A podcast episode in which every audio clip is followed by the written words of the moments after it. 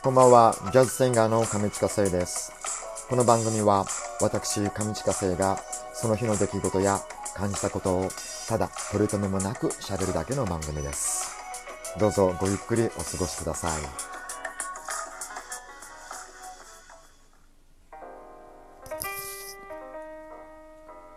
さあ、えー7月10日金曜日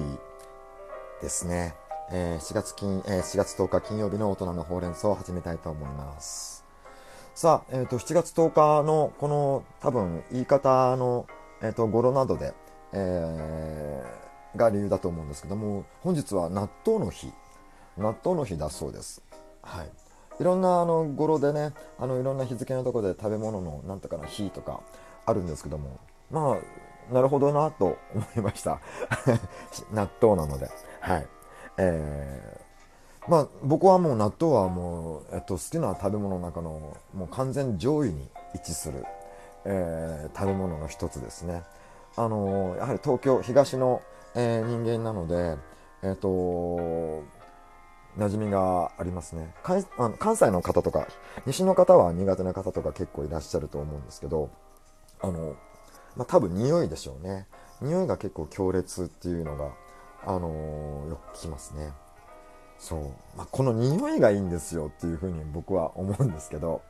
そう。あのいろんな国だったりとかいろんな地域でもこう昔からの伝統の食べ物だと,、えっと結構匂いをきつかったりとか独特な匂いをするものやっぱ発酵食品だからですかね。一回物を腐らせてで食べるっていう、ね、普通では考えられないような食べ方なのでそれをね発見した昔の人はすごいですね。でそんな感じで納豆、えっと、僕はですね結構あのもう毎日食べてるんですがいろんなものを入れて食べるのが好きではい。あの大体あのオーソドックスなのはネギを入れてとかあとあとはなんだ？天かすを入れる人も僕ももちろん天かすを入れますね。そう。であのそういったものを入れるんですけどで僕はあの歯ごたえがいいなと思うものをよく入れることが多いです。例えば天かすもそうなんですけどあのザーサイをザーサイを刻んでで入れたりとかあとはごまごまも入れますね。ごま入れたりとか。あとねえっ、と五穀米とかあと麦飯あの普通のご飯よりもちょっと歯ごたえのあるあのそういったお米をですねあの入れてまああの作るのが大変だと思うのでそういったおにぎりとかあるじゃないですかあれをですね崩して、えーそれで食べるのが好きだったりとかします好きだったりとかしますあと、かいわれ大根もいいですね。かいわれ大根も細かく、あの、ちょっとざっくり刻んで入れて食べるとか。はい。そんな感じで、あの、納豆を食べるんですが、皆さんはどんな風に食べるんですかね？ちょっと僕の食べ方、あの、気になったら試してみてください。今日は納豆の日でした。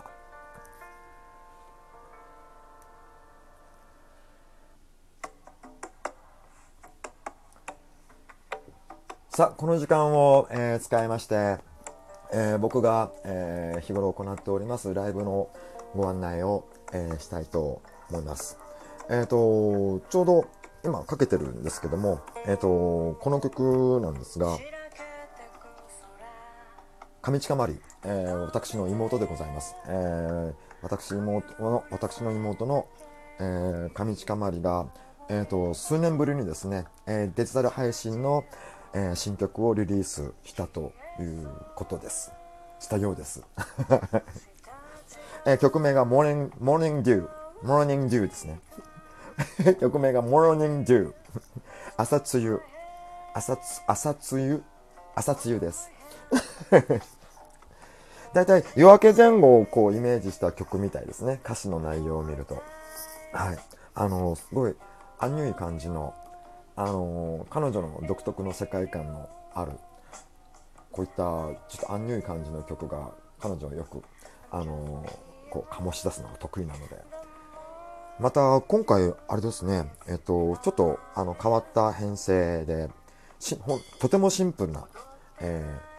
編成で、えっ、と、ベースの江口博さんと、ドラムとパーカッションのチッコ相馬さん。もう、日本のブルース界、音楽界を牽引する大御所でございますが、その人たちに、もう、この、その人たちのサポートですね。こういった感じで曲は、曲が出来上がったのはすごいですね。そう。まあ、曲は、歌詞の内容からすると、ちょっと、ちょっと意味深な感じですね。ちょっと意味深ですね。で、またミュージックビデオが昨日、あの YouTube に上がってですね。で、なんか、あの、そのビデオも見たんですけど、で、ここ最近の彼女の投稿の写真とか見ると、あ、なんか彼女ちょっと最近綺麗になったんじゃないのとかちょっと思ったりなんかして。で、このモーニングデューの歌詞の内容とか見てみると、うーんっていうちょっと意味深な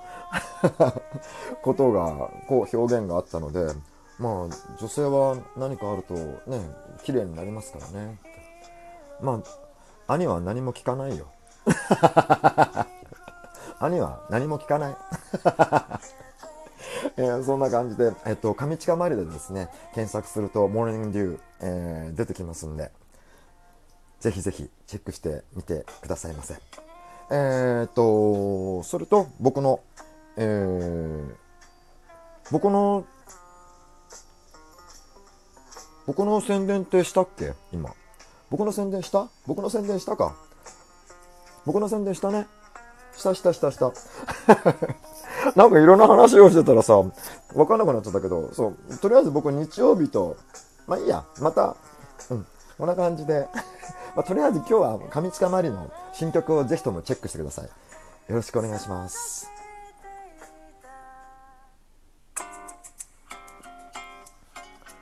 さあ、えー、大人のほうれん草、えー、7月10日の金曜日でございます。えー、後半戦に行きます。えー、後半戦も、えっ、と、ガチャを引いてみました。え、それで出てきたのがですね、え、最近知った新事実を教えて最近知った真実を教えてくださいという、え、ことなんですが、最近知った新事実と言われても、すぐにパッとは浮かばないんですけども、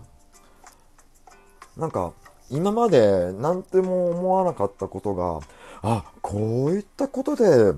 こういった意味があるんだっていうようなことは、えっ、ー、と、すごく感じることがいくつかあるんですが、そのうちの一つがですね、えっ、ー、と、コンディショナー。えー、昔はリンスとか言っているんですけど、言ってたんですけど、まあ、今、コンディショナー、トリートメント、リンス、そのあたりのものの役割っていうのを、あのー、えっと、実感したっていうのが、ここ最近の新事実になりますかね。僕は、えっと、今、髪の毛、後ろで結んじゃうぐらい髪の毛、もう長くなったんですよ。これも生まれて初めてですね、ここまで伸びたのは。ここまで伸ばしたのは生まれて初めてで、えー、っと、もう本当に耳にかからないこと、耳にかかる、つうか、ほぼ、えっと、襟足からサイドにかけては、刈り上げばっかりの人生だったので 刈り上げばっかりの人生だったんですよ。もう刈り上げて、刈り上げて、刈り上げてなんぼみたいな感じの、あのー、人生を送ってきたんで、えっ、と、まず伸ばすってことをしなかった、あの、憧れはあったんですけど、僕の髪質からすると、いや、無理だろうなとか思ってたんですが、えっ、ー、と、まあ、これも、えっ、ー、と、なんだ？あのー、お金節約しなきゃとか思って、で、単純にお金節約しなきゃなとか思っているうちに、じゃあちょっと髪の毛切るのをもう少し、もう少し来月にしようかな、来月にしようかななんてそんな感じでやってるうちに、あのー、これ1年、1年ですね。1年経っちゃったみたいな。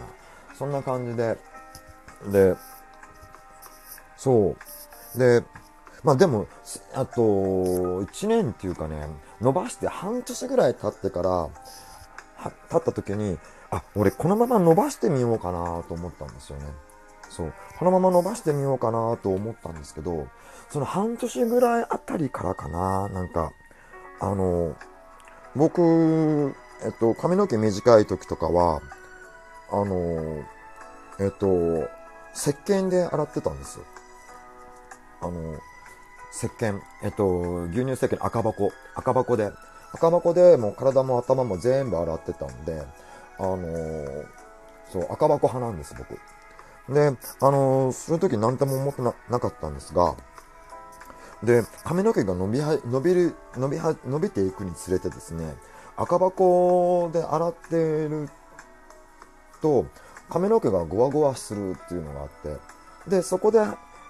そっか、リンスしなきゃいけないなとか思ったんですけど、でもここまで伸びる時のことまでは分かんなかったんですが、伸びれば伸びるほど、あのー、お手入れ大変だなっていうことが。で、また、普通に洗うのも、あの、気をつけないといけないとか、あの、そういった実感がありますね。あの、髪の毛洗うのでも一苦労なんですよ。本当洗ったら、洗っただけもうごわついちゃうでしょ？で、で、洗い方もちゃんとしないといけないからでも、ちゃんとしてるっていうか、整えてるっていうよりも、洗、あの、まあ、いつも、ま、未だに洗う時は石鹸で洗ってるんですが、で、石鹸で洗っちゃうと髪の毛がゴワゴワしちゃうから、あのー、すぐリンスをつけるんですけど、だから、それと、もう、リンスもたっぷりつけて、で、それでしばらく馴染ませた後、で、その後、終わった後、あの、椿油を、あのー、えっ、ー、と、使ってるんですけど、そう。だからもう大変なんですよ。ということで、あのー、僕は、リンスとコンディショナーの意味を初めて知りましたということで、本日は失礼します。おやすみ